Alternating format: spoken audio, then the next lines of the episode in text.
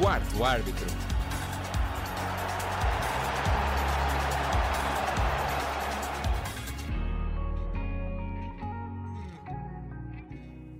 Olá, sejam bem-vindos à sexta edição do Quarto Árbitro. Todas as quinzenas, o nosso programa procura dar voz à história de uma personalidade no mundo do desporto. Eu sou José Miguel Soares e quero dar as boas-vindas ao Diogo Magalhães e à nossa convidada, Júlia Cavalenca, jogadora de voleibol da Academia José Moreira e internacional sénior com apenas 17 anos.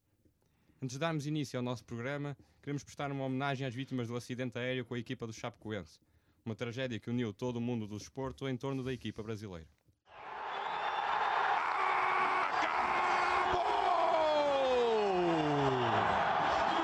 Como é rica a história da Chapecoense! final dessa porra, caramba! Porra! Finalista, eu sabia, nós vamos buscar esse troféu. Vamos na final!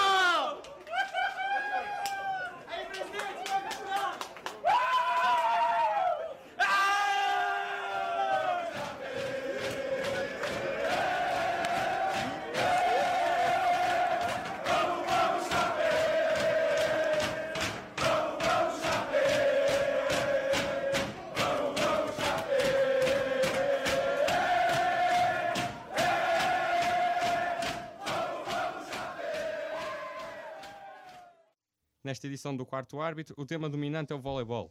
Júlia, antes de mais bem-vinda. Com apenas 17 anos já integras a, a seleção sénior de voleibol. Como surgiu esta oportunidade? Ah, antes de mais nada, obrigada por essa proposta, por estar aqui. Ah, então, ah, desde muito cedo o desporto foi incutido pelos meus pais, visto que ambos são jogadores. A minha mãe é judoca e o meu pai é handbolista. Então, desde muito cedo estive a acompanhar os treinos deles. Portanto, o desporto basicamente nasceu em mim. Ah, aos 10 anos decidi praticar voleibol e ah, foi aí que juntei-me à seleção dos Açores porque vivi nos Açores. Depois fui vista pelos selecionadores do Portugal Continental que fizeram uma proposta de participar na seleção. Estive durante três anos na, na seleção de júniores e este verão me surgiu a proposta de participar na seleção das séniores. Como é óbvio, aceitei porque é uma proposta única e acho que é uma ambição que todo atleta tem. E como é que foi a integração? Como é que explicas o ambiente entre as jogadoras? É assim, no início foi, não digo complicado, mas era constrangedor estar com pessoas que são muito mais velhas que tu e que são consideradas as melhores de Portugal. Mas aos poucos e poucos fui falando com elas. Mas aprendeste E- muito com elas. Claro, sim. É, sem dúvida alguma, muito bom estar com elas. Ajudam-te quer dentro, quer fora de campo. E a nível desta seleção, eh, quais são os objetivos? Até onde é que achas que pode ir num, num futuro próximo? É assim, eu gostava muito de chegar a participar nos Jogos Olímpicos. Acho que é uma ambição demasiado grande, mas acho que nada é impossível. E quais, quais são, na tua opinião, as vantagens da aposta em jovens atletas como tu para o desporto, para a modalidade de voleibol? O que é que os jovens podem, o que é que os jovens podem trazer? És? É assim, acho que os jovens de hoje em dia têm uma mentalidade bastante diferente dos, dos mais velhos que já estão no desporto.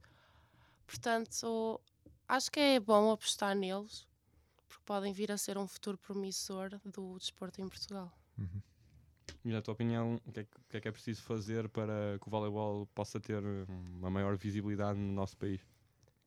Acho que deviam apostar mais no feminino, porque no masculino apostam, e acho que devia não haver discriminação como, como existe nos desportos. Porque, por exemplo, o futebol é muito falado cá em Portugal, mas os outros desportos não são tanto. O handball é, a nível masculino, mas o- os desportos, e em particularidade, o feminino é posto demasiado em parte, deixam de apostar. E eu sinto isto na, na seleção, não apostam tanto. Nós não temos direito às mesmas coisas que o masculino tem, porque à partida já sabem que o masculino vai obter melhores resultados do que o feminino. Muito bem, Júlia, já voltamos à, à nossa conversa. Espaço agora para a rubrica 360 graus, que anda à volta do mundo numa bola de futebol. Desta vez a bola é diferente e o Ricardo Ferreira foi conhecer o Chicago Cubs, a equipa de beisebol que voltou a ser campeã 108 anos depois. First time with Philadelphia, now with Cleveland, came to the Indians last year, is up with two outs. Uma equipa de beisebol e 108 anos sem conquistas. Era o maior enguiço registado nos desportos americanos, mas a maldição dos Chicago Cubs acabou no mês passado. O conjunto do Illinois esteve a um jogo de perder a final da Major League. Duas vitórias caseiras igualaram a eliminatória com os Cleveland Indians, levando a decisão da World Series até Ohio. O derradeiro confronto parecia interminável. A chuva motivou uma interrupção de 17 minutos e o jogo só terminou na madrugada do dia seguinte. Os Cubs venceram por 8-7 à décima entrada e lançaram a euforia no centro-oeste americano. Cubs win the World Series. Brian makes the play. It's over. And the Cubs have finally won it all. 8-7 and 10. A vitória azul encerrou a célebre maldição de Billy Goat. Em 1945, o adepto quis ir ao beisebol com a sua cabra de estimação. Foi barrado à entrada e prometeu que os Cubs nunca mais ganhariam enquanto uma cabra não entrasse em Riley Field. Passaram 71 anos. Os Estados Unidos tiveram 13 presidentes. As mulheres ganharam direito a votar e os Chicago Cubs quebraram a malapata.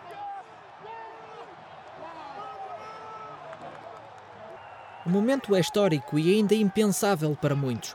Alguns adeptos inscreveram na fachada do estádio os nomes dos familiares que nunca assistiram a uma vitória dos Cubes. Não era de estranhar que fossem apelidados de adoráveis perdedores, pelo menos até há bem pouco tempo.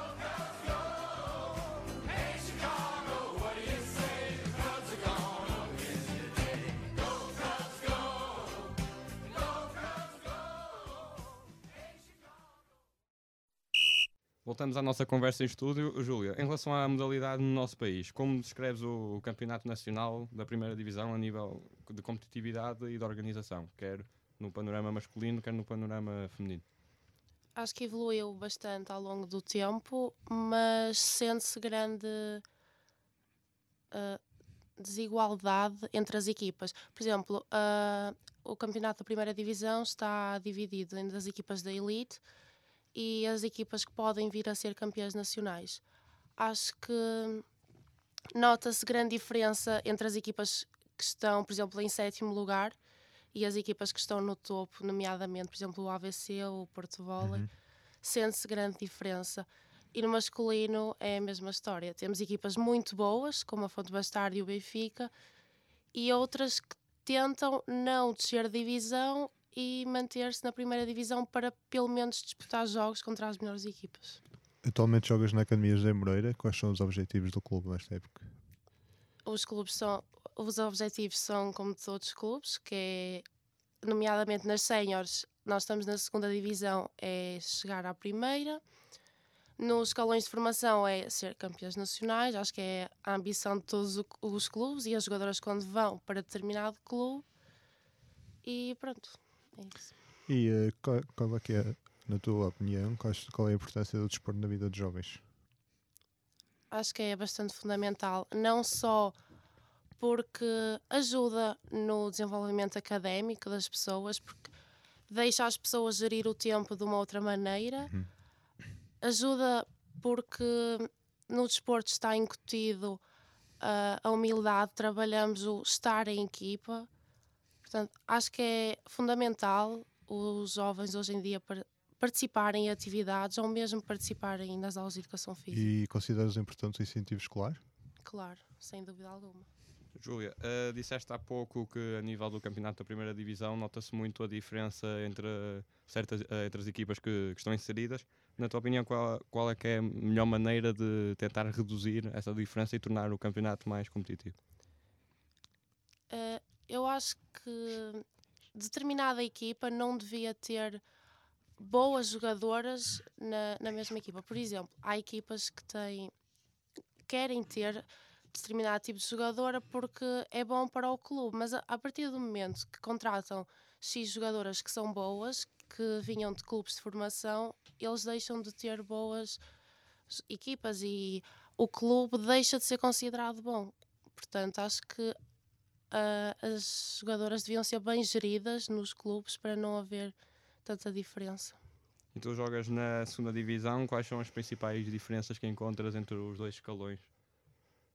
É assim, eu já joguei numa primeira divisão, tinha 12 anos, portanto, não, não jogava muito, mas é completamente diferente. Quer a nível de exigência do treino, a exigência da própria direção. Uhum. Acho que numa segunda divisão é tudo muito mais pacífico e deixa andar, e, e muitas das jogadoras são amadoras, digamos assim, da modalidade, portanto não lhes pode ser exigido tanto como numa primeira divisão. E atualmente consideras que é possível eh, para as pessoas viverem do voleibol ou é preciso um maior investimento na modalidade? Para ser sincera, cá em Portugal não. Lá fora acho que sim, mas acho que é preciso investirem muito mais no voleibol para viver só mesmo do desporto.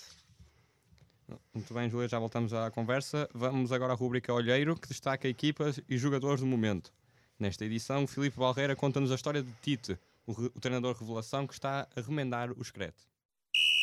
Quem pensa no futebol brasileiro acaba quase sempre por ver nele o oposto da disciplina tática, rigor e equilíbrio defensivo. Mas agora é diferente na seleção canarinha. Houve uma pessoa que chegou, arrumou a casa e os resultados dão-lhe razão. Falamos de Tite. Conceituado treinador brasileiro, que conta no currículo com passagens por Corinthians e Grêmio, está recheado de triunfos, desde os estaduais e Brasileirão, passando pela Libertadores e acabando na conquista do Mundial de Clubes, ao poderoso Chelsea. Mas Tite é diferente do tradicional Mister brasileiro. Isso é evidente nos últimos meses. Desde que assumiu o comando do Screte, o treinador mudou o paradigma e os jogadores parecem ter gostado. Na hora certa, é, é, ter essa pessoa na nossa seleção que deu essa, esse impulso a, a, a, aos nossos jogadores. E também. O Tite mudou o clima, o Tite mudou tudo. Uma pessoa que não se limitou é, é no que fez, procurou se reinventar, procurou é, seguir estudando futebol, para poder é, oferecer uma grande versão para a gente, para poder oferecer uma grande proposta para a gente, para que a gente a comprasse e que os resultados pudessem vir o mais rápido possível. E tal como afirma Daniel Alves, os resultados têm aparecido. Seis jogos, seis vitórias, 17 gols marcados, apenas um sofrido. Os números avassaladores da seleção brasileira, no início da era Tite, fizeram chegar ao topo da classificação do apuramento sul-americano para o Mundial, levaram um ambiente de euforia no país do futebol. Mesmo que a equipa demonstre uma europeização do seu futebol, o pentacampeão mundial abandonou as marcações à zona, assume sim uma defesa zonal, além de uma defesa formada por quatro homens, onde os laterais pensam primeiro em defender e só depois em atacar. E Tite acaba por explicar bem a forma como quer que a equipa pense o jogo. O atleta tem que vir, ele fica, pô, que expectativa que futebol é esse? O que, que tu quer? Ah, então o que, que didaticamente eu procuro? Ó, oh, a ideia é sair jogando com sete jogadores um da largura, incumprido o time na hora de jogar, na hora que marcar, tem que marcar pressão alta, média ou baixa, tem que saber jogar nas três. E tu passa alguns vídeos que a seleção brasileira fez, ou que nos clubes eles fazem. Adianta o processo. Ainda mais, o treinador acaba por conseguir chegar aos jogadores de uma forma que Dunga nunca foi capaz. Do que o, o profissional ele é, ele é uma sequência do que ele é humanamente, que ele se coloca como lado humano. E não dá para separar uma coisa da outra. Né? É, até o lado humano ele vem anterior, porque tu te sente à vontade e tu consegue produzir o teu normal.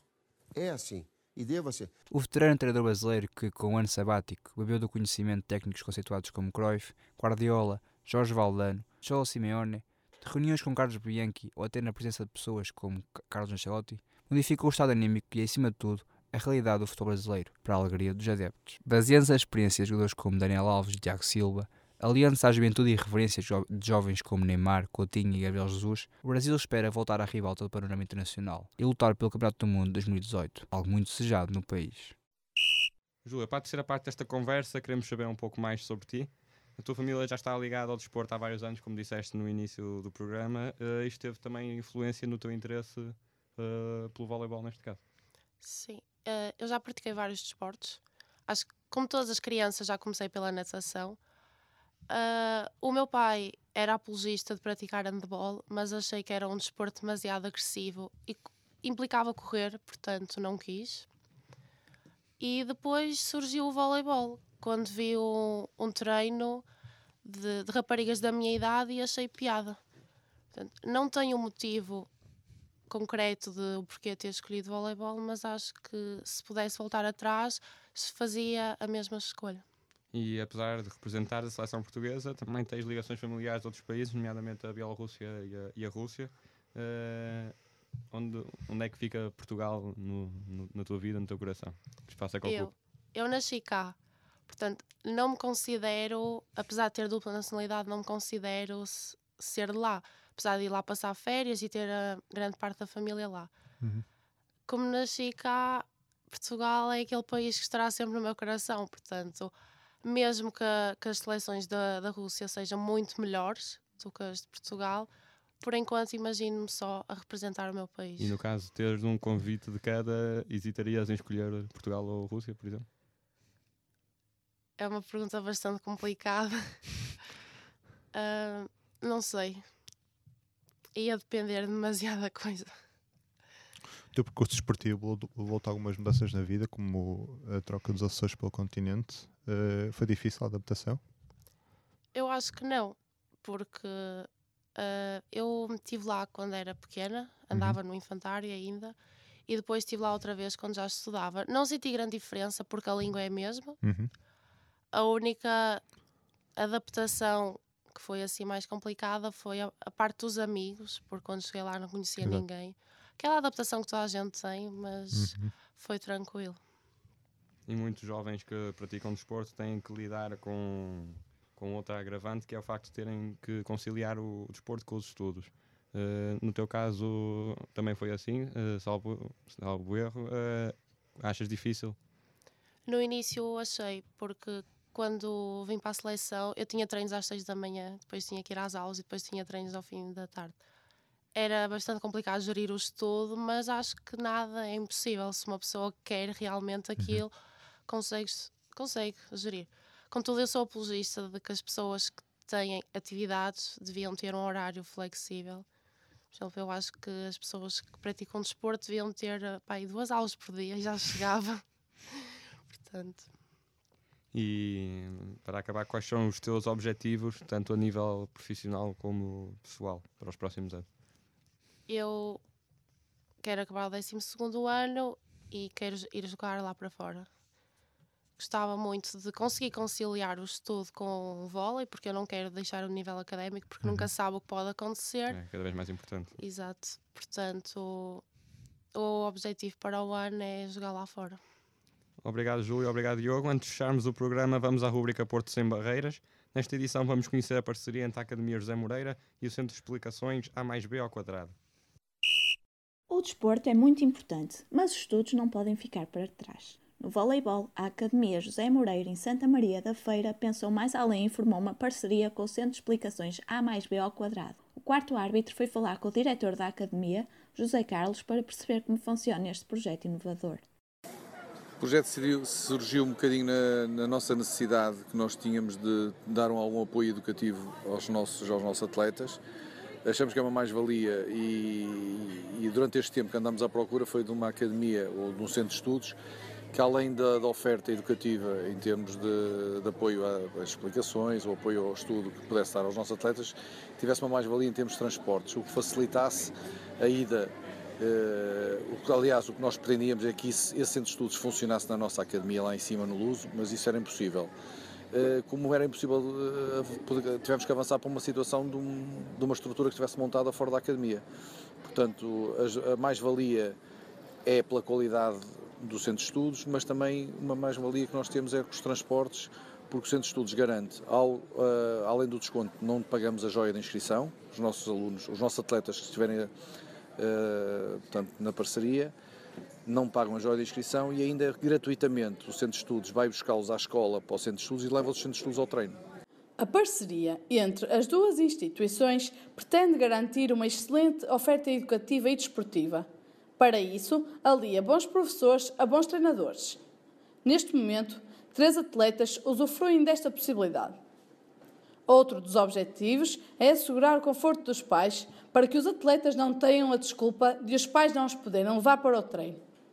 O Centro de Estudos garante o transporte dos atletas tanto da escola para o centro como do centro para o local dos treinos. Os jovens que pretendem aderir ao projeto têm 50% de desconto na inscrição no centro de estudos e ainda têm direito a lanche. Assim, é o centro A mais B ao quadrado que se encarrega das despesas. José Carlos disse-nos que a Academia não tem gastos nem benefícios e explicou também o que o centro ganha com a parceria. A Academia não tem custos rigorosamente nenhum, nem benefícios nem custos com esta parceria. Portanto, eles levam basicamente é, é, um, é um extra, o, logicamente para eles a angariação de alunos para o centro de estudos é a mais-valia que eles têm. Uh, a nós, o que nos interessa é criarmos condições para facilitar a vida aos pais, em termos, basicamente temos transportes e dando uma oferta educativa que seja condizente com as expectativas que os pais, que os pais pretendem. A parceria começou este ano, mas espera-se que num futuro próximo os atletas tenham tendência a aderir cada vez mais a este projeto, que tem como objetivo aliar a vida estudantil à vida desportiva.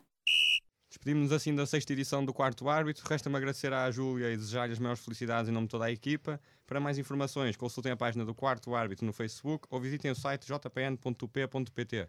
Obrigado por estarem connosco. Voltamos dentro de 15 dias.